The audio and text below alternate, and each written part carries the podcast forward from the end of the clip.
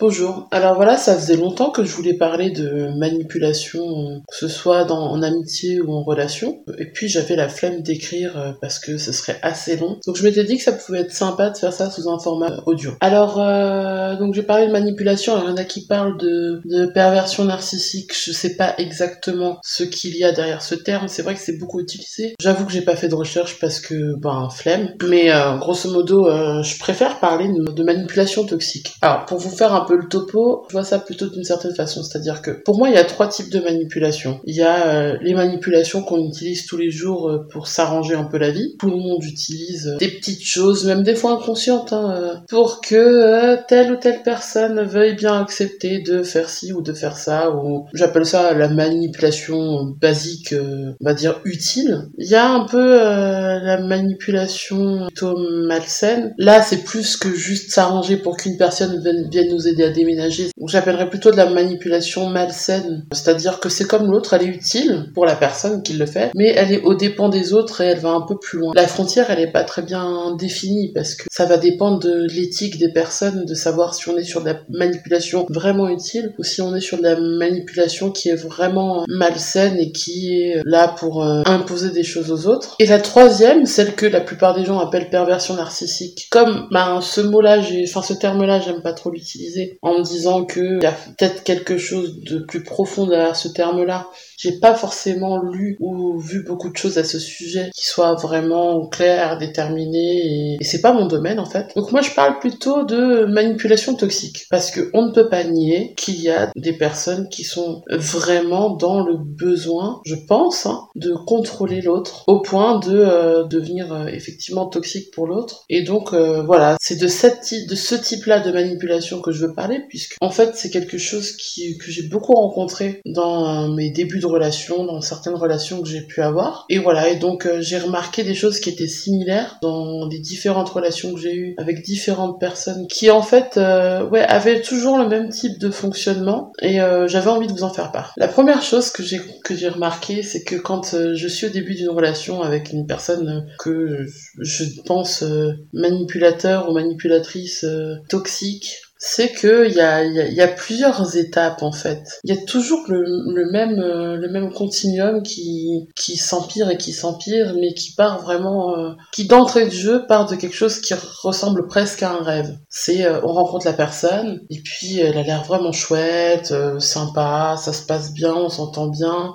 Il y a jamais, enfin il y a un respect fou, il y a, y a une complicité il y a tout ça qui, qui coïncide en fait. Et c'est limite trop beau et on se dit, bon, ben Disney a bien fait son travail, hein, ou même pas que Disney, mais un peu tout ce qui compte de fait, et on se dit, euh, c'est peut-être possible de rencontrer une personne avec qui c'est incroyablement fou et qui serait euh, la bonne personne. C'est souvent comme ça que je l'ai perçu en me disant, cette personne-là, ça va durer super longtemps et ça me plaît vraiment. C'est, voilà, il n'y a pas que la complicité, il y a, aussi le fait que sur les principes, la, personne la personne en général, euh, en tout cas pour celles que j'ai rencontrées ces dernières années, puisque mes valeurs se sont beaucoup plus imposées maintenant, ont souvent des valeurs qui vont dans mon sens. Ça m'étonnait toujours parce que je me dis mais c'est dingue qu'une personne euh, soit vraiment, euh, c'est dingue qu'une personne puisse autant coller à mes valeurs. Donc ça commence comme ça. Ça crée tout de suite, tout de suite un attrait. ben on est dans la NRE, donc là l'énergie de nouvelles relations on, se dit waouh ça se passe bien donc forcément ça va donner envie de discuter encore plus avec la personne de la voir encore plus et c'est là qu'arrive la deuxième étape. La deuxième étape, c'est la prise de place dans l'emploi du temps. Alors que ce soit une personne qui habite pas loin ou une personne qui habite très loin, parce que ben j'ai connu ça avec des personnes qui étaient plutôt éloignées, euh, qui étaient plutôt éloignées géographiquement. Ça commence avec des messages. Après, euh, souvent, c'est des coups de fil ou alors euh, des messages vocaux sur WhatsApp. Euh. Pour quelque chose de plus vieux, c'était MSN tout le temps. voilà, dès que t'es connecté, un petit message, machin. Et c'est toujours la personne qui vient vers toi. De ce que j'ai constaté, c'est ce qui m'a fait aussi noter ça comme étant une des étapes, c'est la personne vient vers toi et crée cette dépendance et tu te dis mais cette personne est vraiment intéressée par moi. Et en plus ben, elle colle à mes valeurs. Je reviens à la première étape. Hein. Et, euh, et donc, je te dis, euh, c'est chouette. Le problème, c'est que il y a deux temps à, ce, à cette étape-là. Il y a le temps de ah, la personne vient vers moi, je lui réponds. Et après, il y a euh, la création. Du coup, ça crée une forme de dépendance qui fait que ben, il y a plusieurs choses. Soit quand la personne appelle, et même si c'est pas le moment, ben, si tu lui dis que non, ça m'est arrivé plusieurs fois. Il y a une personne, par exemple, où je lui dis, je lui dit,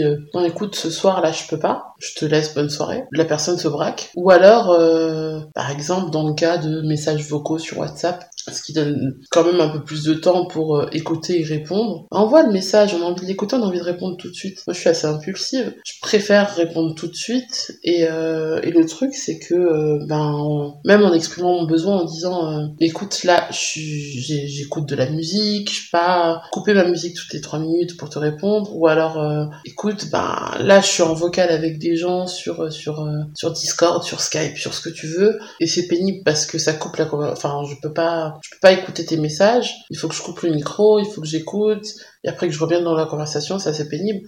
Bah, malgré le fait d'avoir exprimé ça, la personne continue. Et donc c'est euh, une sorte de, de, colonisation de ton temps qui va même plus loin. Moi j'ai eu le cas où euh, la personne me dit euh, Tiens, c'est sympa ça. Moi je lui ai un truc, je lui ai ça pourrait être marrant de répondre à ces questions, genre un petit test banal et la personne me dit ah ça pourrait être marrant qu'on y, y, réponde ensemble au téléphone et tout. Et je lui dis ouais mais non laisse tomber c'est trop long. Il y avait une soixantaine de questions en plus c'est pas des petites questions donc je lui dis laisse tomber c'est trop long mais on peut faire ça quand on se voit ou on, peut faire ça à un autre moment. Il était genre euh, pas loin de minuit quoi. La personne me dit ah vas-y on en fait que quelques-unes et tout et euh, n'a pas entendu le non, n'a pas entendu le c'est trop long parce que j'ai déjà répondu à ces questions avec des autres amis. Et en fait on s'aide quand même parce qu'il y a toujours ce côté euh, c'est une nouvelle relation, le coup de fil se fait et ça dure 8 heures. Et euh, avec plaisir, hein, je veux dire, c'était super agréable de, de, faire ça avec cette personne. Et voilà, et ça me plaisait bien d'avoir cette personne dans ma vie et, d'avoir cette discussion-là. Mais on s'est retrouvé à un moment où euh, de euh, je vais me coucher à 1h du matin, j'en suis arrivée à je vais me coucher à 7h du matin. Et là, on se dit,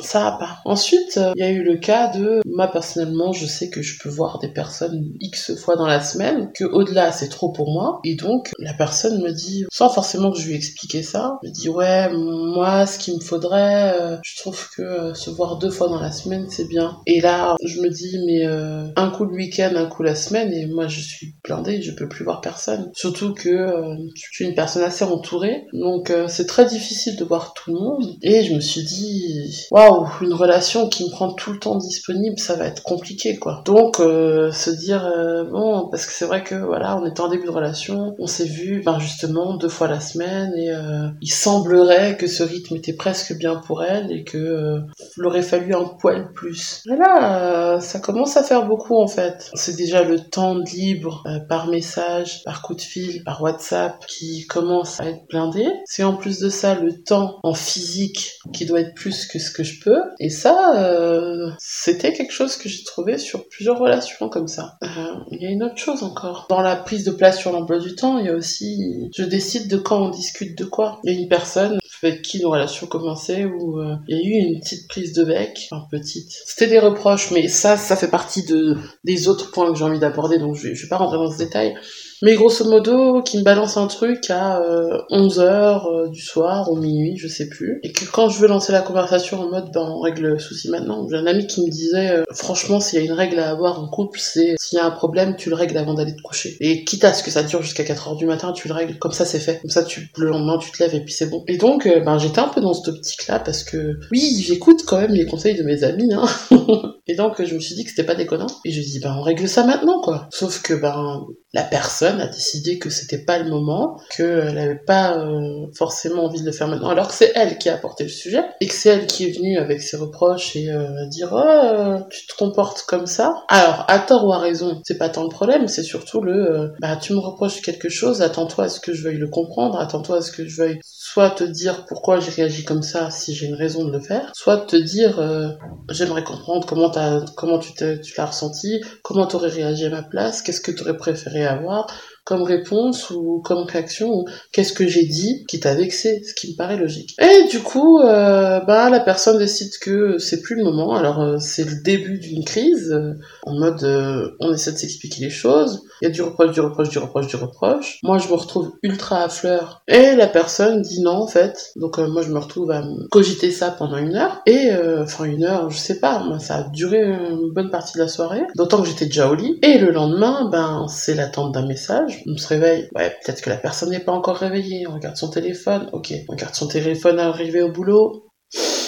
Ok, pas de réponse. Et en fait, euh, au moment où on a laissé ça de côté parce qu'on est vraiment dans son taf et qu'il est 11h, donc juste un peu avant la pause de midi, en plein milieu de journée, hein, bon, bonne grosse journée de boulot, euh, on reçoit un message euh, avec c'est bon, j'ai fait tout ce que j'avais à faire. Euh, bon, maintenant, on peut en parler si tu veux. Ah bon, si je veux. En fait, moi, je t'ai exprimé le besoin d'en parler hier soir et de finir cette histoire. Quitte à dire, euh, ok, on en parle demain soir. Là, c'était juste, non, pas maintenant. Donc, je me suis retrouvée un peu esclave de ces envies de quand est-ce que j'ai envie d'aborder les choses. Et donc, ça, c'est aussi quelque chose qui, du coup, j'ai constaté sur plusieurs relations. Cette sorte de mainmise sur un peu du temps. Il y a, vraiment cette, notion de, euh, de je, je suis prioritaire dans ta vie. Je suis prioritaire dans tes pensées, je suis prioritaire dans ce que tu fais. Justement, cette notion d'emploi du temps, elle est super importante. Parce que c'est comme ça, je pense que qu'on se retrouve dans une relation qui est très violente. Là, on est clairement sur une violence mentale. Hein. Ça, c'est déjà la deuxième étape. Je vais aborder le troisième thème, c'est plutôt euh, les idées qui sont mises dans la tête. Je suis une personne qui s'est affirmée dans ce que je veux, ce que je veux pas. Le fait est que c'est que je suis quand même très manipulable. Et je pense que c'est un des points qui fait que je tombe souvent sur ce genre de personnes. Vient le moment de qu'est-ce que je te comme idée dans la tête. Déjà, la première chose, c'est ce qui devrait me plaire.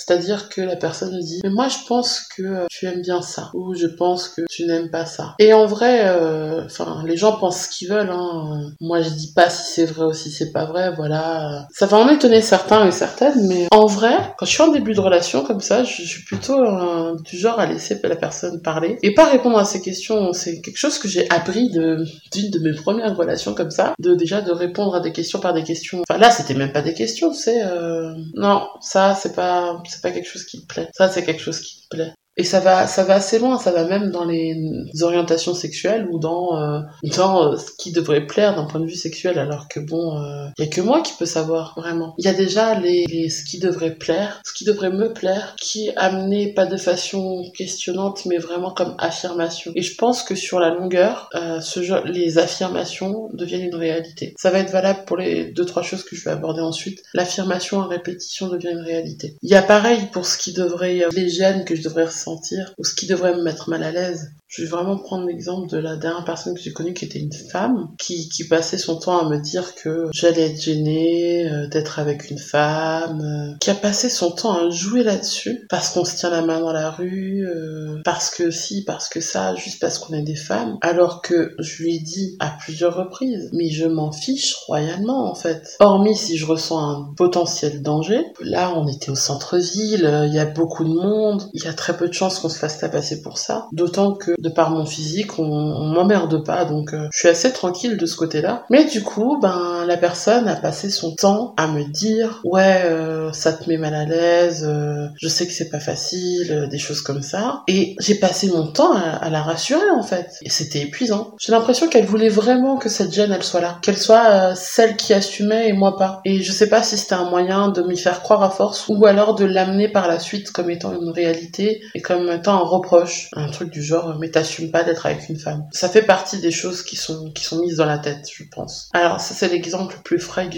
j'ai. Les autres relations sont un peu plus lointaines pour que, pour que j'ai des, exemples. Mais en tout cas, c'est aussi une chose que j'ai remarqué. Il y a une autre chose aussi, c'est euh, appuyer sur les stéréotypes pour rappeler que la situation, elle n'est pas habituelle. Ça, c'est, c'est assez fou, en fait. Dans ce billet-là, je vais surtout et beaucoup parler de la dernière relation que j'ai connue. Parce qu'il y a des choses que j'ai déjà mis sur le blog euh, concernant, concernant une certaine personne. Et c'est surtout ce que j'ai pu observer avec, avec cette dernière relation toxique. Donc euh, oui, il y a eu le, stéréotype sur l'hétéro qui m'a assez blasé en fait. Dès que je dis un truc, et même si c'est un truc dit sur le ton de l'humour, avec exprès justement le fait de jouer avec, euh, avec un cliché qu'on retrouverait à la télé ou dans des, mauvais sketchs des Moon, c'est le côté euh, ah c'est tellement hétéro, c'est le côté rappeler que en fait t'es potentiellement pas bien pour moi parce que t'es potentiellement hétéro et que moi je suis lesbienne c'était assez pénible. C'était assez pénible parce que je demande à personne de m'expliquer ce que je suis ou ce que je ne suis pas. C'est ce que j'expliquais tout à l'heure, c'est euh, mon orientation sexuelle, il y a que moi qui la connais. Il y a personne d'autre qui peut venir dire euh, tu es ou tu n'es pas ci ou ça. Et d'autant plus que je trouve ça beaucoup plus incohérent de dire quand on est lesbienne de venir dire que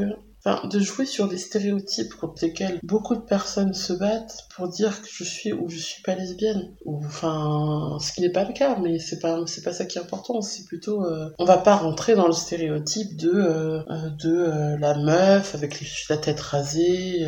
je critique pas, hein, je, je juge pas les personnes qui font ça. Je dis juste que pour, euh, pour beaucoup de personnes, la lesbienne, c'est la bûcheronne. Est-ce qu'on est obligé de rentrer dans ce stéréotype? Non, je, je pense pas, parce que les lesbiennes, il y en a autant de types qu'il y a lesbiennes, quoi. Donc, euh, venir m'expliquer que mon comportement est hétéro, c'est venir ajouter ces cases. C'est foutre en l'air un travail qui est fait depuis des, des décennies par des personnes qui essaient de se défaire des discriminations lié aux stéréotypes. Donc voilà, il y a, encore, encore une fois un côté, euh, je te mets dans la tête que tu es comme ça, et c'est de l'affirmation, toujours pareil, c'est pas du questionnement, c'est de l'affirmation, et c'est très problématique. Une autre chose qui est mise en tête, c'est, c'est encore en deux étapes, c'est qu'est-ce qui me plaît? Moi, je m'attends à ça, mon besoin c'est ça. Donc ça, c'est quand la personne, la personne qui est pour moi une manipulatrice euh, ou un manipulateur toxique vient dire ses besoins, ça, il n'y a pas de problème. Mais que ses besoins deviennent des exigences. Euh, au début, c'est euh, ah moi j'aime bien euh, les personnes aux cheveux longs. Ça commence comme ça, ça se dit deux ou trois fois en quelques jours, quelques semaines ou j'en sais rien, et ça devient euh, non mais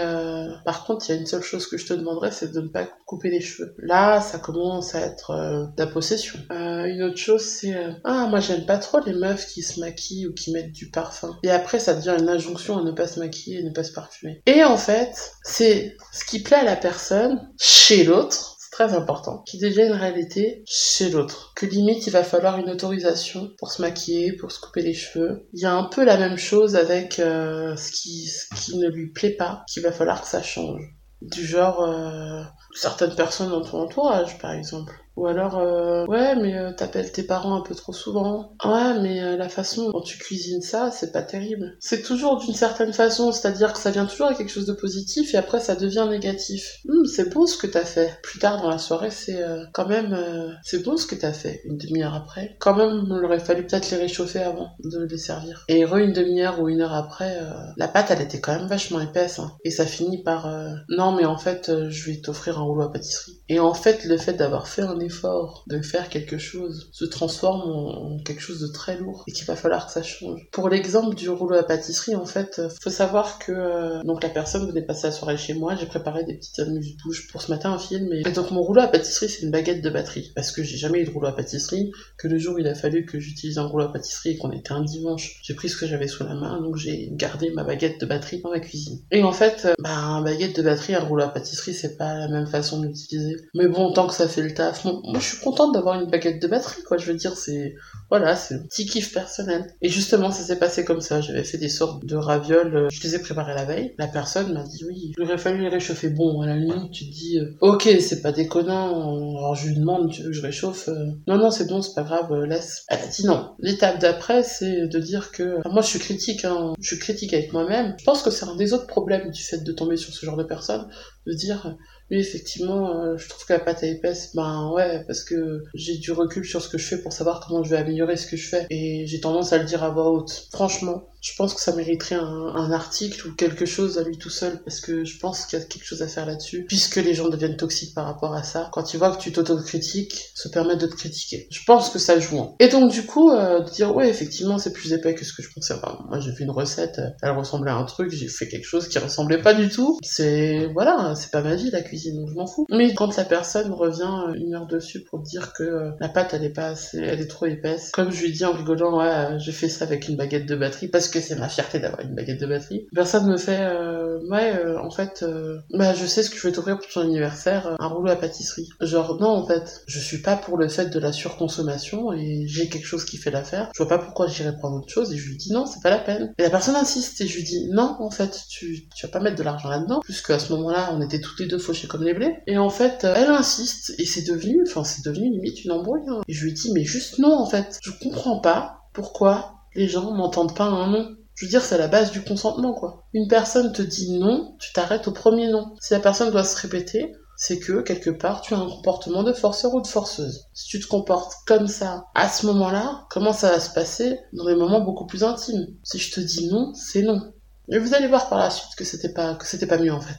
Et donc du coup, ça devient des choses qu'il va falloir qu'ils changent. Donc euh, non, je n'aime pas ça dans ta personnalité, le fait que tu aies une baguette de batterie dans ta cuisine. Qu'est-ce que ça change? Je suis pas là pour te cuisiner des petits plats. J'ai fait ça parce que j'en avais envie et j'ai aucune obligation de le faire et ça ne te regarde pas en fait ce qui se passe chez moi. C'était un peu tout ça, des choses mises en tête, des petites phrases sur l'avenir. Moi, je pense que toi et moi, ça va durer au moins six mois. Mais là, tu te dis, qu'est-ce que t'en sais en fait? Genre tu poses un contrat en fait et euh, j'ai pas trop le choix ou tu essaies de mettre cette idée dans ma tête. En fait c'est cette notion de je m'immisce dans ta tête, je mets plein d'idées dans ta tête et je vois ce qui germe en fait. Et, c'est là où c'est toxique en fait. C'est toxique à partir du moment où la personne s'immisce dans ton libre arbitre et dans ce que tu dois ressentir, dans tes besoins et euh, outrepasse tes besoins et t'en inventes des nouveaux qui ne sont pas les tiens. Et là, on est, on commence à être à un bon niveau de toxicité. Ensuite vient le rapport à la surveillance. Alors ça, c'est ultra typique. C'est systématique. Toutes les relations toxiques que j'ai eues, il y a eu ça. Il y a la personne qui, à peine arrivée chez toi, chope ton téléphone et commence à lire les messages. Ça, c'était il y a quelques années quand il n'y avait pas les codes sur les téléphones. Ouais, alors les codes, ça change pas grand chose. Hein. Il y a la dernière en date qui euh, a très vite repéré mon schéma de déverrouillage du téléphone. Elle me fait euh, Ah, c'est pas une rune ton truc, euh,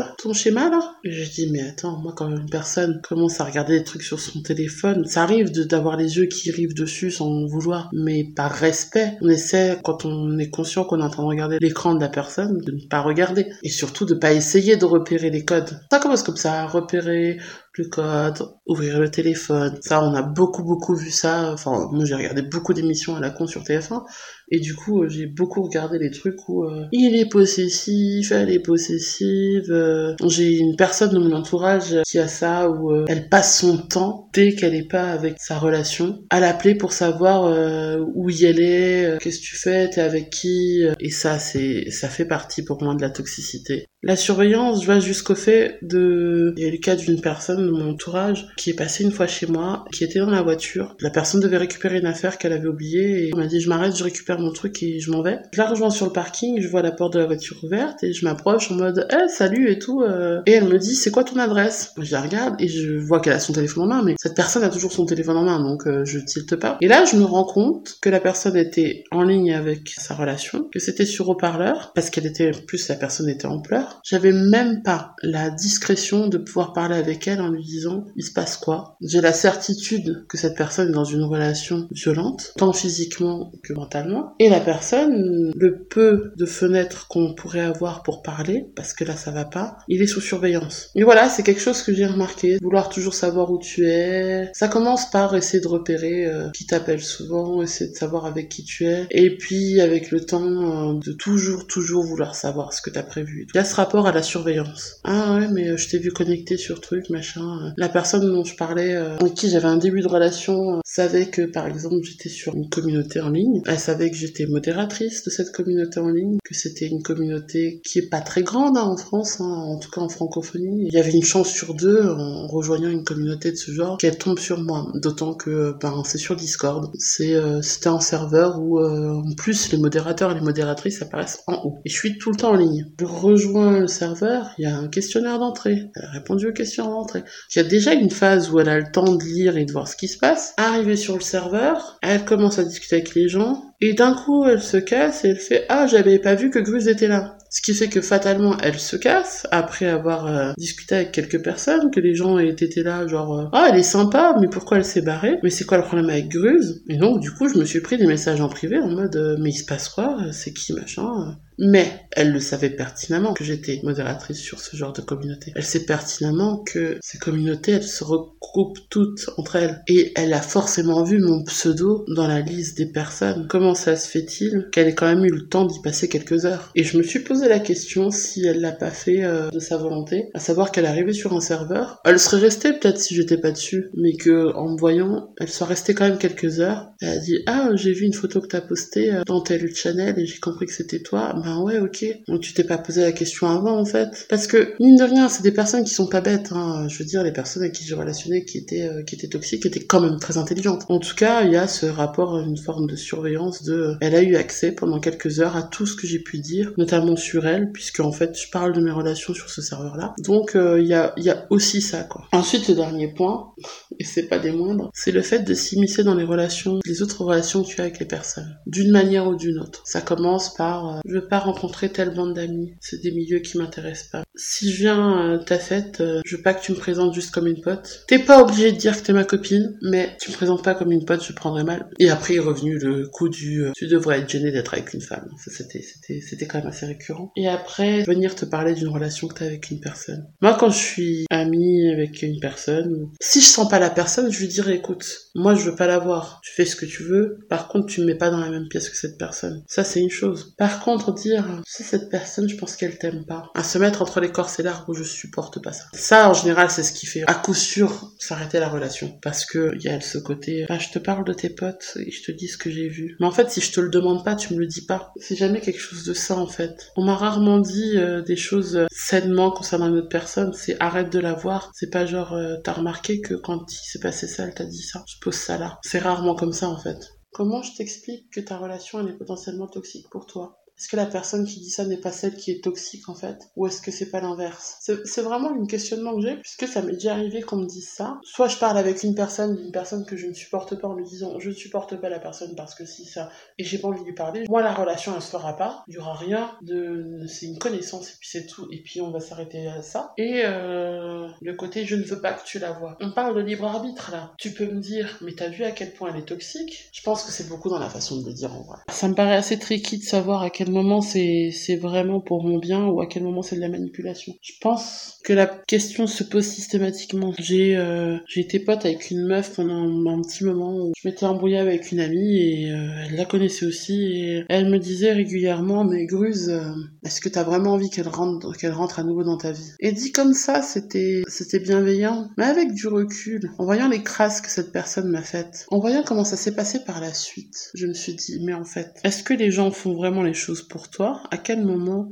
une personne est bienveillante pour toi sans qu'il y ait un intérêt pour elle. Parce que clairement, elle voulait pas que cette personne revienne dans son entourage direct. Elle en parlait souvent, elle lançait souvent le sujet sur la table de cette amie-là. Et euh, est-ce qu'elle était sincère quand elle me disait est-ce que tu as envie de la revoir venir dans, dans ta vie de tous les jours afin de m'éviter des problèmes? Ou est-ce qu'elle a vraiment fait ça parce que pour elle, il y avait un intérêt de ne pas revoir cette personne revenir? C'est la même chose pour euh, une personne qui m'a dit un jour euh, cette personne-là, c'est pas ton amie. Et je me demande si, si la personne qui m'a dit ça était vraiment dans l'optique de de plus croiser la troisième personne. Enfin, on va donner des noms. Euh. Deux prénoms bateau que j'utilise tout le temps, c'est Julie et Nicolas. Il y a euh, Julie qui me dit euh, ouais, mais en fait Nicolas c'est pas ton pote, c'est pas ton ami. Grosso modo, Julie n'a pas senti Nicolas et Julie pense que Nicolas n'est pas mon ami. Sauf que Julie ne connaît rien de ma relation avec Nicolas, au même titre que Nicolas ne connaît rien de ma relation avec Julie. Et c'est quand même à se poser la question parce qu'en fait Julie et Nicolas se sont rencontrés parce que je les ai fait se rencontrer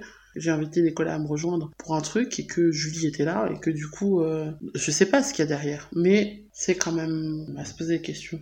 À savoir que si on cumule du coup tout ce que j'ai dit depuis tout à l'heure, si on cumule le euh, c'est trop beau pour être vrai, cette personne me prend quand même vachement de temps et elle m'impose des choses dans mon emploi du temps même si je les veux bien parce que ben c'est cool et que je m'entends bien avec la personne. C'est toujours relatif hein, quand euh, on commence une relation et qu'on est sur quelque chose où on se sent bien et on se dit qu'on va construire quelque chose avec la personne, on voit pas de la même façon les actes de la personne. Il y a ce filtre qui fait que oh il me plaît bien donc euh, c'est pas grave, ça fait du bien de le voir, ça fait du bien de l'entendre. Et une fois qu'on est sorti de la relation, on se dit mais quand même cette personne m'a bouffé en fait. Faut bien rester alerte. Donc je disais sur le côté c'est trop beau pour être vrai, ça colle vachement à mes valeurs ou ça colle vachement sur, euh, sur des points qui sont importants pour moi. Moi, par exemple, je suis passionnée de musique. Une personne qui, qui vient me dire qu'elle adore la musique, ça va beaucoup jouer. C'est ce que m'a fait, par exemple, la fameuse meuf euh, il y a quelques temps, là. Le côté, ah ouais, moi j'adore j'adore Mozart, machin et tout.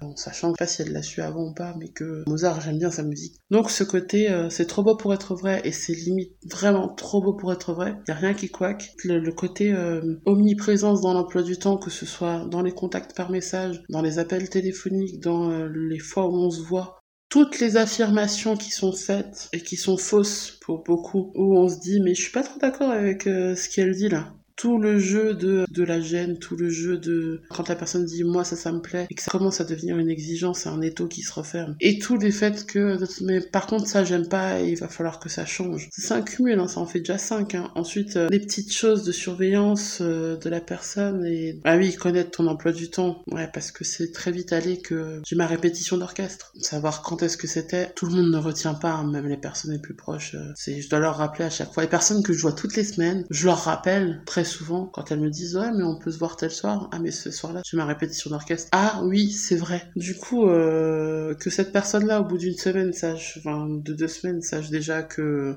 tel soir c'est mon soir de répétition par exemple ou que tel soir je sais pas moi tel soir je vais euh, je vais au yoga ou que euh, samedi matin je suis euh, je fais tel ou tel truc ça fait partie de la surveillance. Et puis le fait de donner son avis sur les relations. Parce que c'est ce qui fait que souvent on commence à, à, faire couper les relations à la personne qu'on se retrouve seul face à une personne qui a une emprise totale sur sa vie. Essayer de prendre ce recul sur ces sept points là c'est déjà une première chose. Bien sûr on n'est pas toujours alerte parce que quand on est dans une relation on a une personne avec qui on s'entend bien ça nous fait du bien, mais on se rend pas compte qu'il y a une fuite d'énergie quelque part. Tout ce que je raconte là, ça vaut aussi pour les amitiés en fait. Euh, il y a des trucs que je vous ai racontés qui étaient plutôt dans une relation amicale. Par exemple, euh, il y, a eu le cas de euh, mon ancienne meilleure amie qui elle a fait ça. on a été amis depuis l'enfance. C'était mon seul lien avec ma bande de potes. Quand elle s'est rendue compte que je commençais à avoir des amis vraiment sérieux au lycée, elle a commencé à les critiquer, à me dire oh non tu veux pas encore me parler de machin?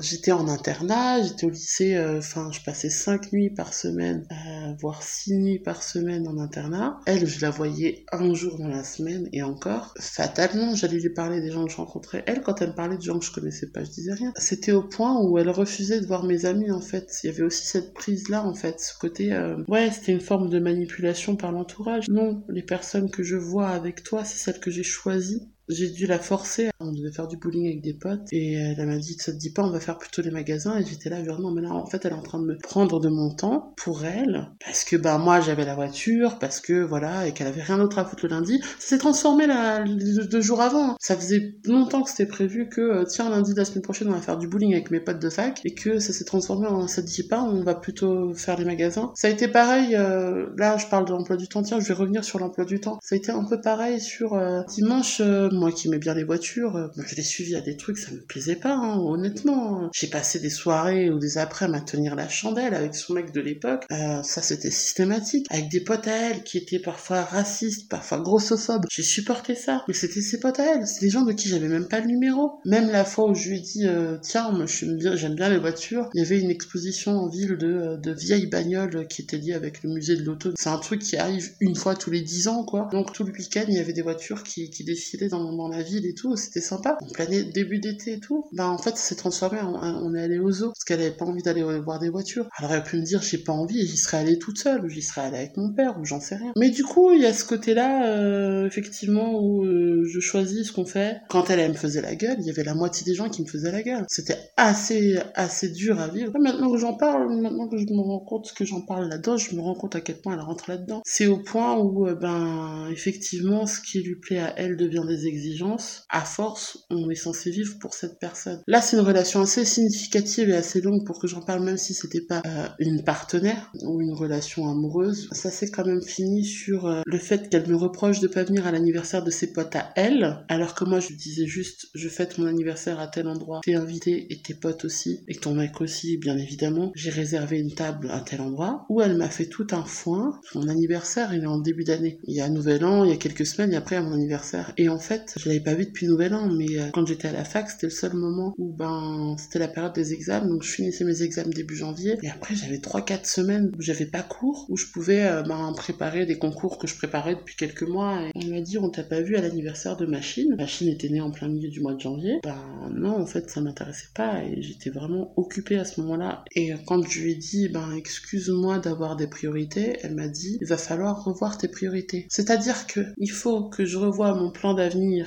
professionnelle, en sachant que c'était le truc le plus important pour moi à ce moment-là, pour venir faire une soirée avec ses copines à elle, avec qui je ne partageais pas plus que salut ça va? On n'était pas du tout fait pour s'entendre. Cette meuf-là, ma, meilleure pote de l'époque et moi, on était amis parce qu'on avait passé la maternelle ensemble, on avait fait euh, mais genre 10 ans de basket ensemble, c'était autre chose. Elle et moi, on avait une certaine relation. J'ai connu tout, toutes ces histoires sentimentales, elle a connu toutes les miennes, on a passé des années ensemble. Mais ses potes que je connaissais depuis trois mois, et trois mois, je connaissais à peine leur prénom et leur nom de famille. Hein. Voilà, quoi, je veux dire, euh, c'était sûrement très sympa, c'était sûrement très cool, mais c'était pas mes potes en fait. Et donc du coup, on en vient à ça en fait, on en vient à euh, si j'avais pas le caractère que j'ai, je me serais fait bouffer par cette meuf et j'aurais pas fait mes études. Parce que euh, je sais que, et ça je le sais, parce que ça s'est prouvé à plusieurs reprises, qu'elle avait une certaine jalousie de mes capacités à pouvoir facilement avoir des bonnes notes et que de me voir travailler en plus de ça, ça l'énervait. Du coup, voilà, on, a un cumul un peu de ces choses-là.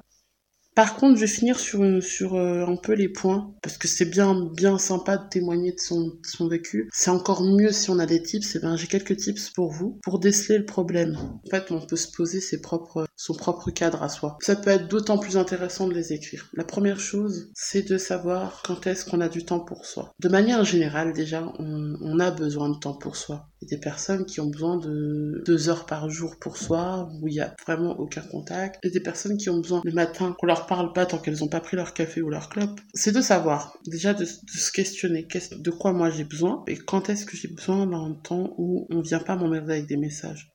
Ce que j'ai remarqué, par exemple, c'est que quand je vois des gens en physique, j'ai besoin, entre le moment où, je rentre chez moi et je vais me coucher, j'ai besoin d'un temps où je regarde une vidéo, je mange un truc, je me pose environ une demi-heure, une heure avant d'aller me coucher. Ce qui fait que il faut que ce temps-là, il existe. Si la personne a tendance à vous envoyer des messages à ce moment-là, à vouloir vous parler, c'est ce que m'a fait la personne dont je parlais tout à l'heure qui euh, m'a dit mais viens on répond aux questions. Non, la personne est arrivée vers 20 23h30 minuit, en sachant que mon objectif c'était de me coucher avant 1h du matin, j'aurais juste dû lui dire je vais me coucher bonne nuit. C'est là où mentir c'est pas un problème en fait. Soit vous êtes clair avec la personne, c'est là où vous vous décelez en fait. Soit vous êtes clair avec la personne. Vous dites voilà, là il est telle heure, je vais me coucher dans une heure, j'ai besoin de mon heure pour aller lire mon bouquin ou pour me mettre un film avant d'aller me coucher et j'ai besoin de ne pas être dérangé à ce moment-là. Donc je te souhaite bonne nuit. C'est là où on voit si la personne elle essaie de forcer. En fait, si vous vous posez, si vous êtes clair là-dessus, que vous savez que vous avez été clair avec l'autre là-dessus, c'est là que vous verrez si la personne abuse, si la personne est dans le forcing. Ça, c'est une première chose, c'est savoir quel est mon temps pour moi, d'exprimer que ce temps, il est pour moi et que je veux être tranquille, de voir s'il y a omniprésence, parce que ça va se vérifier par moment qu'il y a quand même cette omniprésence. La deuxième chose, c'est de connaître ses envies. C'est de savoir, même si c'est pas clair, juste de se dire j'ai envie de quoi et j'ai pas envie de quoi. Ça permet de voir si la personne match sur ces choses-là ou si la personne va carrément à l'encontre de ses envies. Faut pas hésiter à l'écrire. Moi personnellement, j'ai un journal intime, je relis souvent ce qu'il y a dedans ou alors ça arrive, hein, j'écrive sur une feuille un truc et que je le, colle au mur euh, dans un endroit où je le vois souvent de me rappeler que n'oublie pas qu'en fait tes envies c'est ça. Et si ça change, tu changes la feuille. Tu gribouilles dessus, tu fais ce que tu veux, t'en fais une œuvre d'art tu veux mais tu sois au clair. Parce que les envies, ça change. Les envies, ça change et euh, c'est normal en fait. Mais c'est bien de, savoir un peu euh, ce dont on a envie et de voir si justement, si la personne essaie d'appuyer ses envies. Je parle des envies vis-à-vis de soi-même, hein, pas des envies vis-à-vis des autres. C'est très important de le préciser. Mais si la personne, elle, vient s'immiscer dans ma relation que j'ai avec mes envies, c'est ce qu'on disait toujours. Moi, je vois toujours les choses comme deux boules avec un trou au milieu. Il n'y a pas, euh, y, a, pas de liaison entre deux trucs qui passent par autre chose. Et enfin, je sais pas si c'est super clair, mais mais on va dire que euh, quand je fais un itinéraire euh, que je dis euh,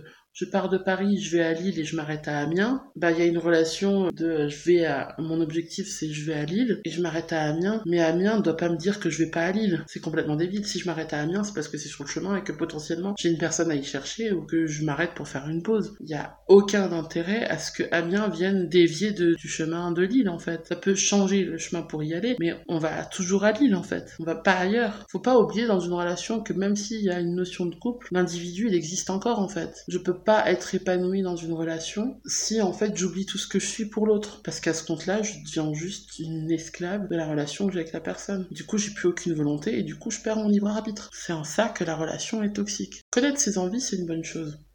Et on peut poser aussi des limites. On connaît ses envies, on connaît aussi ses besoins. Le besoin d'être seul, euh, c'est ce dont j'ai parlé tout à l'heure par rapport au temps. Le besoin de pas dépasser une certaine heure. Alors ça, je vais vous donner une des raisons qui a fait que ça a pas marché avec la personne dont je parlais tout à l'heure. C'est que, ben, comme j'ai dit, j'ai le besoin de passer une heure toute seule, toute seule, complètement, chez moi. La personne a posé beaucoup de questions sur ma façon de dormir qui m'ont mise mal à l'aise et je me suis dit, de toute manière, euh, on n'en est pas là. On est en début d'une relation. Le jour où on va coucher ensemble ou alors le jour où on va dormir ensemble, il est loin. Et j'avais été claire là-dessus, de lui dire j'ai besoin de temps. Ça par contre, il faudra que tu fasses avec ou sinon tu fais pas. Moi, je veux pas qu'on m'impose quelque chose. Et puis si toi t'es pas en accord avec ça, ben tu peux pas être dans ma vie en fait. Et donc la personne a passé, euh, elle, elle a passé du temps à me poser des questions sur ma façon de dormir, à me dire, moi j'ai besoin de toujours sentir la personne sous ma main quand je dors. J'ai besoin d'avoir euh, toujours ma main posée sur sa fesse. Alors euh, chaque personne a la relation qu'elle veut avec les autres. Parle toujours consentement mutuel. Hein. Et puis la relation au corps, tout ça. Moi la relation au toucher, elle est très importante. Personne qui me dit ça, c'est super invasif en fait. Donc qu'elle me dise ça, qu'elle me pose régulièrement des questions sur le fait de comment je dors. Je parle pas tant de si je suis habillée, si je suis pas habillé, mais c'est la position, c'est est-ce que je ronfle, est-ce que je ronfle pas, est-ce que, enfin, c'est quelque chose de super intime en fait. Le moment où on dort, c'est où on dort, c'est le moment le plus vulnérable, c'est de mon point de vue. Mais le fait que que j'ai là-dessus, que je sais que j'ai besoin d'être seule, que je sais que je peux pas me coucher tous les soirs à 4 heures du matin et que je ne veux pas qu'elle dorme chez moi. Il s'avère qu'elle voulait absolument passer venir chez moi parce que bah, on était fauchés, qu'on pouvait pas passer notre temps dehors parce qu'on était en période d'hiver et que ça fait des trajets avec la voiture. Sachant qu'elle m'a reçu chez elle, je me dis c'est pas si grave, mais quand même, je suis pas à l'aise avec l'idée. Chez moi, c'est super intime. J'aime pas faire rentrer des gens que j'aime pas chez moi. J'aime pas faire rentrer des gens où je suis pas sûre chez moi. Puis il y a aussi ce potentiel de, ah, si je tombe sur une personne qui en fait est un petit peu psychopathe sur les bords, elle peut venir me retrouver chez moi le jour où ça se passe mal. Genre, j'ai aucune protection. Donner mon adresse à une personne, c'est déjà compliqué. La laisser rentrer chez moi, voir comment c'est. Chez moi, il y a tout qui traîne à droite, à gauche. Euh, je sais pas si on va me voler. On m'a déjà volé des trucs, donc j'ai pas envie que ça recommence. Elle a insisté, qu'on se voit, et je me dis, c'était le week-end avant mon anniversaire, je lui ai dit, je te réponds dimanche, genre je te dirai dimanche ce qu'il en est. Je me suis engagée, je me suis dit, bon là, par contre, il faut que je m'y tienne, parce qu'elle commence à insister. Déjà, le fait qu'elle insiste, c'est à relever. Je me suis dit, bon, je peux pas l'avoir le week-end, parce que le week-end, il mon anniversaire, parce que j'ai pas envie d'être que avec elle pour mon anniversaire, que je réfléchissais à faire éventuellement une soirée ou quelque chose, et que quoi qu'il advienne, je voulais voir des gens, en fait, autres qu'elle, parce que ça faisait trois semaines, je ne voyais qu'elle. Je me suis dit, on avait dit qu'on regarderait un film. Je dit, bon, la fais venir, je prépare un petit truc à manger, comme ça c'est moins cher. Il y avait toutes ces problématiques-là. Par contre, je peux pas me permettre qu'elle dorme chez moi. C'était un gros danger pour moi, dans le sens où j'étais pas à l'aise avec l'idée. Même sur le canapé, en fait. Le fait qu'elle soit chez moi et que j'ai pas le temps de décompression avant d'aller me coucher, c'était très important. Et aussi, euh, le fait que si elle dormait chez moi, ça allait beaucoup jouer sur mon emploi du temps. Je me suis dit, comment je fais? Je me dis, je veux pas qu'elle vienne trop tôt, parce que bon, moi j'ai du mal avec le tôt, pas qu'elle vienne trop tard parce qu'on va finir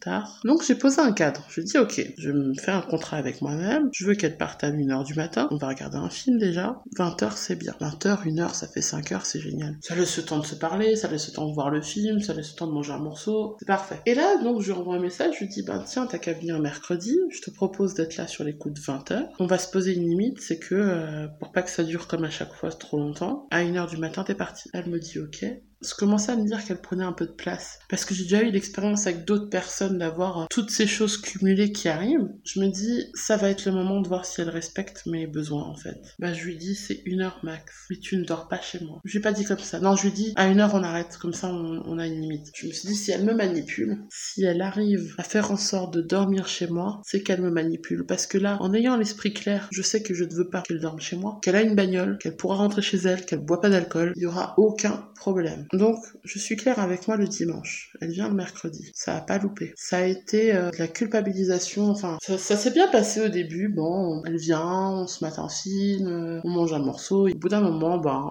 on a un peu perdu le temps et on se rend compte qu'il est 1h30, quoi. Et moi, ça se fait pas de renvoyer les gens et de leur dire maintenant tu te casses, en fait. Elle m'a fait, mais un, un foin, mais un, tout un théâtre. Ouais, mais non, mais comment ça se faire tard euh, À prendre un thé, à, à dire ouais, j'ai pris un thé pour que ça aille mieux, mais j'ai pris un cachet, en fait, c'est des cachets qu'il faut pas que je prenne. Elle le sait, mais c'est par rapport à des douleurs. Bon, je, je remets pas en question le fait qu'elle ait potentiellement des douleurs, qu'elle ait des soucis de santé. Ça, ça, je peux pas juger. C'est juste que, bah, en fait, je peux pas faire les choses à sa place. Je peux pas m'organiser à sa place. Elle sait pertinemment que son, que son médoc l'a tué l'empêche de rouler. Moi, je peux pas le savoir, mais c'est pas à moi d'en payer les conséquences, en fait. Et en fait, ce qui s'est passé, c'est que elle a commencé à me faire tout un truc. Je suis persuadée, de mon point de vue, que c'était du théâtre, du genre, waouh, je vois des halos de lumière, machin, ça va être compliqué. Elle me disait qu'elle arrivait pas à prendre la route, et je lui ai dit, mais tu vois, ce qu'on peut faire, très simple, hein. je te propose qu'on s'habille, je t'accompagne à ta voiture, parce que moi, j'ai l'habitude, je roule depuis, depuis 15 ans, quelque chose comme ça, et je suis souvent rentrée de nuit, donc je sais que des fois, sortir dans le frais, ça permet de se réveiller et d'avoir juste ce qu'il faut pour rentrer, surtout quand il y a qu'une demi-heure de route. Et quand je lui ai dit ça, qu'est-ce que j'ai pas dit? Elle a commencé à me faire Ouais, c'est bon, j'ai compris. Genre, vraiment reproche. Et j'étais là, genre, euh, bah en fait, j'étais claire. Dans ma tête, je me disais Mais j'étais très claire. Tu ne dors pas ici, t'es parti à une heure. On a dépassé l'horaire. C'est pas grave, faut que tu te sois cassé là, en fait. Je me suis dit S'il lui arrive quelque chose sur la route, j'ai pensé euh, à sa voiture, j'ai vu la taille de sa voiture, j'ai vu la taille d'un camion, j'ai dit si elle se prend un camion, ce sera de ma faute. Et à contre-cœur, je lui dis, bah vas-y, c'est bon, reste, quoi. Sauf que, en fait, madame, je ne peux pas, peux pas rouler, je peux à peine regarder, ouvrir les yeux, a quand même trouvé le moyen de lire un bouquin avant d'aller se coucher. Et elle m'a dit, surtout, c'est juste une heure ou deux, le temps de, de passer le moment de fatigue, et j'y vais. Il était une heure et demie du matin. Elle s'est barrée, il était 8h30. J'ai pas réussi à dormir tout ce temps. C'est là aussi où la prise sur l'emploi du temps, elle est très très forte. Moi, ça m'indispose. J'en étais au point où j'ai pas laissé les clés sur la porte, parce que, ben, j'ai pas confiance je voulais pas qu'elle rentre chez moi, c'est parce que j'avais pas encore confiance en elle. Et que la confiance, ça se gagne. C'est pas quelque chose d'acquis, en fait. Et du coup, avec tout ce qui s'était passé, ben, la confiance, elle avait diminué. Et elle a quand même réussi à s'imposer. Et le lendemain, j'envoie un message, je me dis, oh, je suis partie, tu dormais? Non, je dormais pas, meuf, je t'ai vu te barrer. Et au final, le lendemain, je lui ai dit, j'ai besoin de temps pour réfléchir à la situation. Et là, je me suis dit, on va tester, en fait. De une, se libérer l'esprit d'elle parce que son omniprésence va m'influencer pour savoir si ce qui s'est passé était grave ou pas pour moi. Et en fait, euh, ben, il y a quand même eu des messages épars, et tout ça, et tout ça, et tout ça, et tout ça. Oui, c'est violent parce qu'en fait, mon besoin, il n'a pas été respecté. Et c'était très important pour moi. Donc effectivement, ça paraît rien. Il y a peut-être des personnes que ça dérange pas. Il y a peut-être des personnes pour qui, ouais, c'est bon, elle a dormi chez toi, c'est pas ouf non plus. Ben si, en fait, c'était mon intimité. C'est des besoins qui sont pas remplis et qui me pourrissent la vie et je mets euh, plusieurs jours à m'en remettre. On n'est pas tous pareils face à soi-même et il faut comprendre que chaque personne a des besoins très spécifiques peut pas toujours les comprendre. C'était d'une violence, ça m'a fait réaliser à quel point c'était violent. Ça m'a fait réaliser un dernier truc, et c'est une chose que j'ai pas mis sur ma liste, mais qui est super importante. C'est l'après au-delà du fait de revenir sur euh, sur ce qu'on s'est imposé, donc de savoir si notre temps tout seul y est respecté, de connaître ses envies, de voir si la personne ne sait pas d'appuyer dessus, euh, sans aucune, aucune considération de, bah en fait c'est mes envies et que c'est des choses qui sont importantes pour moi dans ma vie, que je peux pas vivre sans, et de voir si les limites qu'on pose sont respectées, ça peut déborder. Euh, mettons une tempête de neige le soir où elle est venue chez moi et en fait euh, la route la route est impraticable. Ouais ok c'est pas grave, tu peux dormir à la maison. C'est c'est c'est une cause extérieure, pas une cause qui vient d'elle en fait. C'est à elle de prendre ses dispositions pour pouvoir prendre la route en fait. C'est pas à moi de le faire. Moi je l'ai fait les fois où je suis venue chez elle. S'il y a plus de tram pour rentrer, ben que j'irai louper le tram parce que j'ai voulu rester avec elle, c'est tout choix engendre un sacrifice. Je veux dire, je savais bien que je pouvais pas rentrer, que je pouvais pas rentrer en tram et que je devais rentrer à pied. J'en étais consciente parce que je suis adulte et que je sais que je prends mes décisions, que l'envie de la voir était plus forte que l'envie de ne pas rentrer à pied. Pour elle, c'était un peu la même chose. Mais meuf, quoi, t'as plus de 30 ans. Certes, tu roules depuis pas longtemps mais ça change rien au problème. Si tu sais que tu galères à rentrer chez toi, c'est pas parce que j'ai dit une heure que t'es obligé de rentrer à une heure ou après. Tu pouvais très bien dire non, mais à 23h30, moi je suis paré. Moi je suis pas responsable de ça. J'ai été claire, je t'ai explosé mes choses. Si toi t'es pas capable de le respecter, c'est une chose. Si tu m'avais posé tes limites à toi que ah bah si je viens et que je rentre après euh, telle heure, je pourrais pas prendre la bagnole, bah ok meuf, on se met une alarme. Puis s'il faut que tu sois rentré à 23h, bah on fera en sorte que. Mais t'as pas été clair, non. N'hésitez pas à écrire quelque part. Ça aide beaucoup hein, en vrai de poser les choses et d'y revenir après pour voir ce qu'on attendait en fait. Quelles sont nos attentes, quelles sont nos envies, toutes ces choses-là. De manière générale, ça marche bien. Dans une relation, surtout quand on soupçonne que la relation est toxique, c'est d'autant plus intéressant de le faire parce que ça permet de voir à tête reposée comment ça se passe. Parce qu'il y a des personnes qui ont une capacité indéniable à pouvoir retourner le cerveau. Et ça, on le sait tous et toutes. Et si on est conscient ou consciente de cette faiblesse qu'a l'être humain, ben on peut quand même essayer de combler le truc au bout d'un moment, on peut pas continuer à vivre avec toujours avoir les mêmes problèmes dans sa vie. Il faut essayer de les contourner. Il faut essayer de trouver, de sortir de ces cercles vicieux, en fait. Donc, n'hésitez pas à poser les choses par écrit, même si c'est quelques mots. Les poser dans un coin où vous pouvez revenir dessus et de dire un jour, ah, mais tiens, j'avais écrit ça, en fait. Qu'est-ce que j'ai mis dessus? Et ça permet d'être un peu cohérent avec soi-même et surtout cohérent dans ses relations et d'éviter les relations toxiques. Dernière chose dont je vais parler, je vais finir là-dessus, c'est le rapport à ces personnes-là quand on a coupé les ponts. J'ai l'impression que dans leur tête, c'est pas toi qui coupe les ponts, c'est moi qui décide de quand est-ce que j'arrête d'avoir un intérêt pour toi. C'est vraiment un côté, c'est vraiment de la possession. Il y a vraiment un rapport de domination en fait. J'ai l'image en tête, euh, alors ça parlera peut-être pas à tout le monde, hein. l'image de la carte du diable dans le tarot de Marseille. C'est un diable qui tient en laisse deux petites personnes. Quand on tire cette carte dans le tarot, il sait qu'on subit cette notion de manipulation et d'une personne possessive, qu'on subit des choses qui sont à l'encontre de ce qu'on est. C'est vraiment comme ça que je le ressens. C'est, ben, on peut pas enlever le collier si on n'a pas la, la, clé du cadenas qui est dessus ou si on n'a pas le matos pour le faire et si on ne nous laisse pas l'espace pour le faire. Faut trouver quelque chose qui symboliquement va briser la chaîne en fait. Parce que c'est pas impossible, hein, mais c'est compliqué. Le premier mec que j'ai eu avait, euh, je vais pas rentrer dans le détail, mais euh, mais il avait ce rapport euh, sexué vis-à-vis de moi. Je pense qu'il avait quelque chose à, à rattraper. Et, donc, à chaque fois qu'il m'a recontacté, grosso modo, c'est lui qui a coupé les ponts la première fois, en me disant qu'on se reverra plus, sans m'expliquer pourquoi, j'ai jamais compris ce qui s'est vraiment passé. Mais ça a été quelque chose d'assez douloureux pour moi. Déjà, il m'a un peu manipulé pour faire un peu ce qu'il voulait de moi. Quand c'est arrivé à la fin, quand il s'est rendu compte que ça collait peut-être pas pour lui, ou je sais pas, il a dit qu'il voulait plus qu'on se revoie. Ça a été assez violent. J'ai essayé de le recontacter quelques jours plus tard. Ouais, mais il se passe quoi en fait? Parce qu'il m'a pas dit clairement. En fait, il m'a pas dit sur le coup clairement qu'on se reverra il avait passé la nuit chez moi, il s'est barré le lendemain. Il a mis un temps fou à se barrer d'ailleurs. Euh, il a passé, je crois, 20 minutes dans sa bagnole. Ouais, parce que bon, c'était c'était une nuit assez horrible. Et j'ai un peu zioté par la fenêtre, quoi. J'ai essayé de comprendre ce qui s'était passé. C'était bizarre. Et donc, deux, trois jours plus tard, sur MSN, on discute et tout. je dis, bon, faut qu'on règle ça quand même. Grosso modo, dans les grandes lignes. Hein. Il m'a dit, non, mais en fait, cherche pas, on se reverra plus. Entre toi et moi, il y aura rien. Faut accuser le coup, hein. Bon, on a continué un petit peu à discuter, sans plus. Faut dire que j'étais quand même, comme dirait mon père, euh, ma tête, elle a pas complètement noirci. J'avais vraiment pas beaucoup d'expérience, j'étais assez jeune et je me suis dit bon bah c'est comme ça, voilà, je vais me prendre un gros râteau dans la gueule. Il est revenu régulièrement, alors au début c'était tous les 3-4 mois. Mais c'était pas pour euh, se remettre avec moi ou quoi. En fait il notifiait qu'il était vivant régulièrement et que régulièrement, euh, grosso modo, ce qu'il semblait vouloir c'était que je sois euh, là à sa disposition pour coucher avec lui. Il est revenu au bout de 2-3 mois au début, après 3-4 mois, quand il savait que je passais à Metz, il m'a dit ah mais t'as qu'à me passer à la maison, t'as qu'à dormir chez moi, machin. Genre, euh, j'étais assez conne pour me dire que peut-être c'était une bonne idée. Il m'a dit, ben tiens-moi au courant quand euh, tu rentres de ta soirée. Au dernier moment, il me dit non, c'est pas la peine. Ou quand je lui dis, ben je suis bientôt rentrée, d'un coup c'est non. Je suis contente d'un côté que ça, a été non, parce que je m'en serais voulu de retourner et de passer la nuit avec lui. Mais du coup, euh, par la suite, ça a été, ouais, je pars en vacances en Indonésie. Bon, moi j'étais étudiante à cette époque-là, lui il était ingénieur, il gagnait pas trop mal sa vie et tout. Et je lui dis, ah, ça a l'air cool, il m'a montré les photos des endroits où il voulait aller. Il me dit, mais si tu veux, euh, tu peux venir avec moi et tout, euh, je te paye le voyage. D'un côté, c'est cool, d'un autre côté, je lui dis, pas les sous, il m'a dit, je te paye le voyage. Dans ma tête, j'étais là, genre, est-ce que j'aurais vraiment accepté que quelqu'un paye pour moi? Et il m'a balancé à la suite, euh, juste dans la minute qui a suivi, mais en échange, tu couches avec moi. Ah bon, en fait, non, en fait, laisse tomber. J'avais pas les moyens de toute manière, donc c'était, c'était même, enfin, j'avais même pas de passeport, en fait. Du coup, je me suis quand même questionné sur, tiens, ça pourrait être sympa l'Indonésie, est-ce que j'ai envie d'y aller, machin, est-ce que tu crois que c'est faisable et tout. Euh. Et après, il m'a mis cette condition, j'étais là genre, ouais. Mais en fait, ce qui est, euh, ce qui est marquant, c'est qu'il est revenu régulièrement. J'ai dit trois mois, quatre mois, six mois, un an, et trois ans, trois ou quatre ans après, il m'a renvoyé un message. fait, ah, coucou, ça va, machin et tout. Je fais, c'est qui? Il me fait, mais, c'est Nicolas, oui. Comme tout à l'heure, hein, j'utilise un prénom lambda. Nicolas qui? Bah, le Nicolas. Bah, en même temps, des Nicolas, j'en connais plein. Parce que faut, savoir que son vrai prénom est aussi un prénom très courant, hein. euh, aussi courant que Nicolas.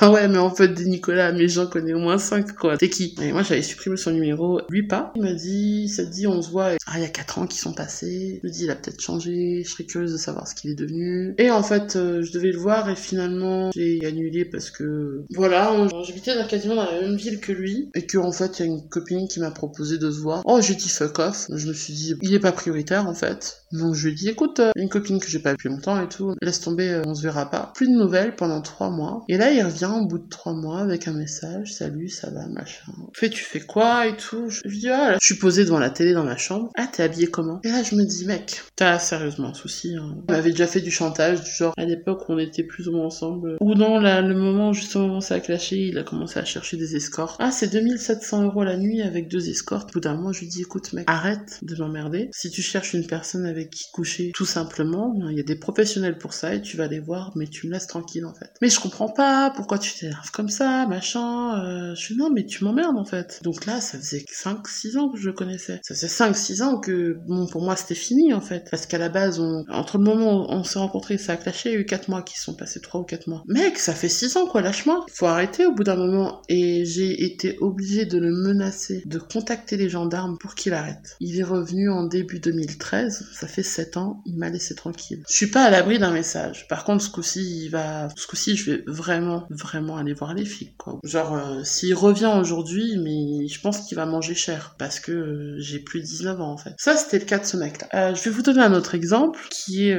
l'exemple d'un mec de qui j'ai déjà parlé, justement pour son côté toxique et qui a essayé de m'imposer pas mal de choses contente qu'il soit sorti de ma vie, c'est que euh, c'est que ce gars-là, il a pas trop apprécié que je parle de lui sur mon blog et en fait, il m'a demandé de complètement supprimer les articles. Bah, c'est retombé euh... la, la, la, communauté où on s'est rencontrés, ils ont trouvé cet article. J'ai pas cherché spécialement à le montrer. Moi, je balance des trucs sur le blog. Après, c'est vu, c'est pas vu, je m'en tape. Mais, euh, mais c'était plus, enfin, voilà, ça a un peu terni son image, le pauvre. Le pauvre, hein, c'était, c'était, ironique. Hein. Bah, il a commencé à me harceler, euh, à m'envoyer plein de messages en mode, tu retires cet article. Ben, gars, je fais ce que je veux, en fait. Et ensuite, il est allé poser une main courante chez les flics. Il m'a envoyé la photo de la main courante. Ensuite, il a, il a continué à m'envoyer des messages, genre au bout d'un mois encore. Il m'a laissé des messages sur le blog, en mode euh, je mets un pseudo euh, avec marqué un peu n'importe quoi dedans, parce que bon, tu comprends, j'ai pas envie que tu me traces, mais tu sais très bien qui je suis. Ce que ce mec il a pas compris, c'est que j'ai son adresse IP en fait euh, via le blog. Donc, mec, si vous voulez vraiment, j'avais juste à faire un filtre sur ton adresse IP. Mais du coup, ouais, lui s'est arrêté très vite. J'ai pas eu de nouvelles depuis. Il m'a dit qu'il a déposé une plainte à la CNIL. Écoute, si ça te fait plaisir, j'ai rien fait d'illégal à ma connaissance mais du coup, lui, ça s'est arrêté. En fait, il y a quand même ce côté où pendant une période, juste après, je vais revenir vers toi. Et si ça prend, ça prend et je m'accroche. C'est ce qui s'est passé avec euh, Nicolas. Je répondais à chaque fois à ses sollicitations, ce qui fait qu'il revenait à chaque fois régulièrement jusqu'au moment où je lui dis c'est bon, stop, ça suffit, arrête. Mais on n'est pas à la d'une surprise parce que bon, ce serait pas étonnant qu'il revienne dans trois ans en mode au fait, euh, je retourne en Indonésie, euh. Enfin, voilà quoi. Et du coup, j'ai remarqué ça aussi avec l'autre. La meuf, elle laisse des messages sur WhatsApp, elle les supprime, ou je sais pas ce qui s'est passé, je crois que j'avais supprimé WhatsApp et j'ai réinstallé, ou je sais pas. Du coup, ça marque qu'il y a eu trois messages, je sais pas ce qu'il y a dedans. Je dis, passe quoi? Ah non, je me suis trompée de conversation. Ah, le truc Mais on le sait depuis MSN, ce truc-là. Tu envoies un truc, tu l'envoies pas à la bonne personne et tu le fais exprès. Moi, je suis quasiment persuadée que c'était fait exprès. C'est peut-être pas vrai. Tant mieux, elle avait peut-être raison. Mais au bout d'un moment, quand on commence à cumuler autant de trucs, j'ai même pas parlé des messages qu'elle m'a fait quand je lui ai envoyé bouler après le fait qu'elle ait passé la nuit chez moi et qu'elle se soit imposée. Parce que là, il y a encore de quoi faire une heure de vocal, mais euh, commence à me dire oui, machin. Euh, bah, j'ai juste répondu, genre, euh, c'est quoi ce message? Peut-être qu'il quelque chose, on sait jamais. Hein. On sait pas, et des fois, des, personnes qui te recontactent, il y a peut-être une raison, il y a peut-être quelque chose de réel. Je vais juste demander pourquoi elle m'avait envoyé un message, est-ce qu'il y avait dans les messages. je me suis trompée, j'ai voulu envoyer des photos, je me suis trompée de conversation. J'ai fait ok, elle fait oui, euh, t'es pas obligé de me manquer de respect, machin. Voilà, ça y est, en fait, le fait que j'ai répondu au fait qu'elle ait mis des messages, c'était une ouverture pour qu'elle revienne. Genre, euh, ça faisait 15 jours que je lui avais dit dégage. Et donc, ça m'étonnait pas, en fait. Les messages dataient de 15 jours après le moment où je lui ai dit tu sors de ma vie, en fait. Et là, elle a recommencé à essayer de relancer le contact, mais en mode bénère, quoi. Ah, mais euh, c'est bon, t'as pas besoin de me répondre comme ça. Genre, j'adore les gens qui mettent un ton sur les messages écrits, alors qu'il n'y a pas de ton. Faut arrêter ça, les gens. Il y a forcément la même phrase, cinq façons de la dire différentes. Mais en général, on entend celle qu'on a envie. Et du coup, ben, comment j'ai coupé le truc Mon message n'était pas une ouverture à ce que tu reviennes dans ma vie. Et elle a insisté, genre, mais je l'ai envoyé chier. Au bout d'un moment, je t'ai sorti de ma vie, c'est pas pour que tu reviennes. Chez moi, c'est définitif. Hein. Quand je te dis c'est bon, tu dégages, t'es toxique pour moi, faut pas chercher à revenir. Ben, j'ai été au point de me foutre de sa gueule pour, euh, pour qu'elle se casse. Des fois, un mal pour un bien, c'est pas mal. Mais voilà, donc en fait, il faut s'attendre quand on est dans une relation comme ça, où on a cumulé un peu tous les points que j'ai cités depuis tout à l'heure, où on se rend compte que euh, cette personne n'est pas bonne pour mon bien-être et qu'il faut qu'elle sorte de ma vie, il faut s'attendre à ce qu'elle revienne. Si cette personne-là, elle est vraiment dans, ce que moi je catégorise comme de la manipulation toxique, donc ce que certains appellent perversion narcissique, elle va probablement revenir. Moi, ça s'est vérifié souvent. C'est dingue à quel point les gens ne comprennent pas le non, en fait. C'est dingue à quel point on a une culture du non-consentement dans notre société d'oublier volontairement, je pense, qu'une personne, en fait, elle a ses propres besoins, qu'on peut pas aller au-delà de ses besoins. C'est là où on crée des problèmes, en fait. Attendez-vous, si vous rencontrez une personne comme dans votre vie, que vous réalisez que cette personne est toxique pour vous et que vous avez décidé de la sortir de votre vie, attendez-vous à ce qu'elle revienne. Ne rien justifier et rester ferme. Rappelez-vous, si vous avez sorti une personne de votre vie, c'est qu'il y avait une raison. Et quitte à l'écrire, toujours pareil, hein. Moi, j'ai relu des trucs récemment dans mes journaux intimes. Punaise, j'avais oublié que la personne, elle m'avait fait ça. En relisant ce que j'ai écrit pour cette bout de podcast, ce monologue, j'avais eu la présence d'esprit de poser à plat juste les thématiques pour savoir de quoi je fallait pas que j'oublie de parler. Et là, en vous en parlant, je me souviens de plein de choses, en fait. Attendez-vous à ce que la personne revienne. Attendez-vous à lui dire, non, tu n'es pas accepté dans ma vie. Non, tu ne reviendras pas. Et non, j'ai autre chose à foutre que de te répondre. Donc voilà, c'était un peu tout ce que je voulais partager. J'aime bien rentrer dans le détail, je raconte souvent des choses aux gens et je sais que j'ai jamais le temps de m'étendre comme ça. C'est peut-être aussi pour ça que je fais ça comme ça. C'est la prochaine fois que je parle encore de ça, de ma notion, de ce que c'est que pour moi la manipulation toxique, ce que moi j'appelle perversion narcissique. Du coup, j'aurai quelque chose à donner aux gens en mode donc il est possible que si tu entends cette phrase là, c'est que probablement euh, mon moi du futur a dit j'ai fait un truc là-dessus. Je t'invite à, aller l'écouter t'auras le temps. Parce que t'as pas envie que je monologue avec toi pendant trois heures. Je sais que je parle beaucoup. Et c'est à ça que ça sert un blog.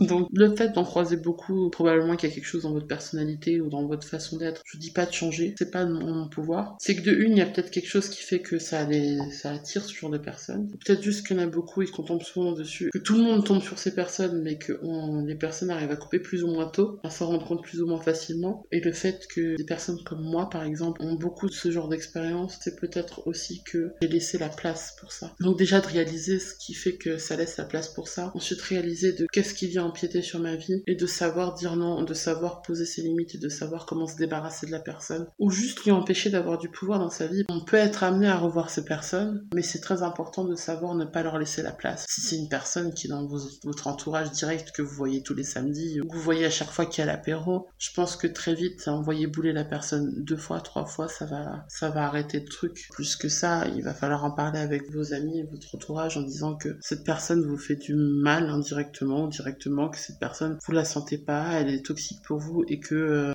vous n'avez aucune envie d'être seul avec, euh, avec lui ou avec elle, qu'il est hors de question que vous échangez des mots avec cette personne. Moi j'ai été claire sur des, gens, pas forcément des personnes manipulatrices, mais des personnes qui sont juste euh, toxique déjà ou euh, fatigante ou, euh, j'ai pas l'énergie pour ces personnages, on n'est pas compatible avec tout le monde ou euh, le vécu de certaines personnes est lourd et le nôtre aussi et qu'on n'a pas forcément envie de les confronter. Moi j'ai été claire avec des gens de mon entourage à plusieurs reprises dans ma vie de dire c'est simple moi cette personne je la sens pas, c'est simple moi cette personne je ne veux pas discuter avec lui ou avec elle. Donc attends-toi à ce que je ne lui parle pas. Je foutrai pas en l'air ta soirée mais par contre si la personne insiste ça risque d'arriver. Déjà être clair ça permet déjà d'avoir une situation explicite en amont qui pourrait euh, minimiser s'il y a un souci, minimiser votre implication dans la chose. En dehors de la, du côté manipulation toxique, si par exemple il y a un mec qui a souvent eu euh, les mains baladeuses euh, en soirée ou qui s'est montré vraiment euh, malsain, malaisant et que vous dites à vos potes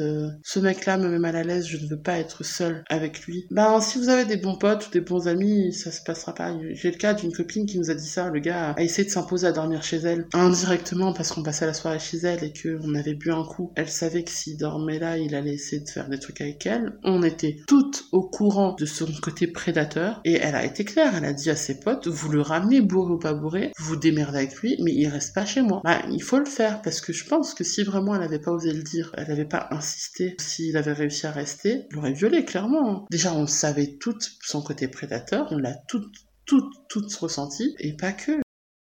Voilà, être clair, être clair avec la personne aussi, lui dire je ne veux pas te parler, je ne te veux pas chez moi. Faut pas hésiter si vous invitez des potes à une soirée qui disent on vient avec d'autres potes et que cette personne là est là, de lui dire toi tu ne rentres pas chez moi, tu dégages. J'ai été clair et je serai clair jusqu'au bout. Je peux encore supporter voir ta tronche en soirée chez des autres sans avoir à te parler, mais que tu rentres chez moi, il est hors de question. Faut pas hésiter, c'est un droit que vous avez, c'est un devoir vis-à-vis de vous-même que de vous éviter les problèmes. Je sais que ça peut arriver, je sais que ça arrivera à, certaines personnes d'entre vous, et moi ça m'est déjà arrivé. On s'en veut après si on laisse une personne re-rentrer dans sa vie. Là, quand je parlais de, du Nicolas, je m'en veux d'être allé aussi loin avec lui. Je m'en veux d'avoir cru que potentiellement il aurait pu se repasser quelque chose. Une première fois, un an après, une deuxième fois quatre ans après, parce que ça a fait que ça a filé sa présence dans ma, dans ma vie et jusqu'au moment où je lui dis dégage, maintenant je suis vachement mieux? J'avoue que j'ai toujours un peu la peur de le croiser quand je vais dans des bandes de potes qui habitent pas loin de chez lui, de me dire ça se trouve, on a des gens en commun parce que j'ai connu des mecs qui ont fait la même école que lui. J'ai toujours cette peur de le croiser et de pas savoir comment réagir ou de me retrouver désarmé parce que je m'y attendais pas et donc chaque fois que je me retrouve chez des gens qui habitent dans la même région, quand bien même c'est pas du tout le même milieu ni quoi que ce soit, la question elle est là. Et c'est relou quoi. Faut pas hésiter si une personne est toxique dans ta vie, débarrasse-toi-en parce que si elle te veut pas du bien aujourd'hui, elle changera pas dans 5 ans. C'est les gens ne changent pas ou très peu. À moins qu'ils viennent te présenter des excuses et encore. Non, je pense qu'il y a une partie de la, il y a une partie de la personnalité, il y a le tempérament. Euh, apparemment, c'est le tempérament le terme. Le tempérament qui est posé à la naissance, la personnalité, euh, c'est donc c'est un peu genre les racines. La personnalité, c'est le tronc d'arbre et euh, il y a des choses qu'on peut pas bouger, qu'on peut très peu bouger. En psychologie, je crois qu'on dit que la majorité de la personnalité se fait entre 2 et 7 ans. Il me semble quand, alors ça a vérifié, hein, vérifier tout ce que je vous dis parce que j'ai rien sourcé, mais j'avais lu aussi quelque part que le cortex préfrontal était vraiment finalisé vers 25 ans et que ça ancrait beaucoup de choses dans la personnalité, dans ce qu'est la personne. Croire qu'une personne change, non, moi j'y crois moyen. À Nicolas, quand je l'ai connu, il avait 23, 23, 24 ans. Moi qui l'ai changé en un an, ce qui n'était pas le cas puisque je l'ai connu un an après. Ce mec-là, sauf s'il a eu une remise en question profonde, je pense pas qu'il ait beaucoup changé. Et je pense qu'il est toujours euh, avec cette pensée que, que certaines femmes sont là pour que lui, il puisse assouvir ses besoins et avec cette vision qu'on voit beaucoup chez beaucoup d'hommes actuellement, malheureusement, c'est encore là. De... Il y a une différence entre l'homme et la femme, notamment sur le plan sexuel. Je pense pas qu'il changera. Je lui espère qu'il sera moins toxique pour les autres, qu'il sera moins toxique pour lui-même. J'espère qu'il arrêtera d'être toxique pour les autres. Pareil pour l'autre, hein, il avait 37 euh, ans. Et puis euh, la dernière aussi, elle était plus âgée que moi, donc euh, je pense pas que ça change. De toute manière, on peut pas changer les autres. Donc moi, j'attends pas à ce que ces personnes-là elles changent. Elles n'auront juste plus de place dans ma vie. Seulement pour donner des exemples de comportements toxiques. La seule chose qu'on peut changer, c'est nous. N'hésitez pas à partager vos, vos expériences. En tout cas, ben, je suis contente d'avoir fini ça. Allez, ciao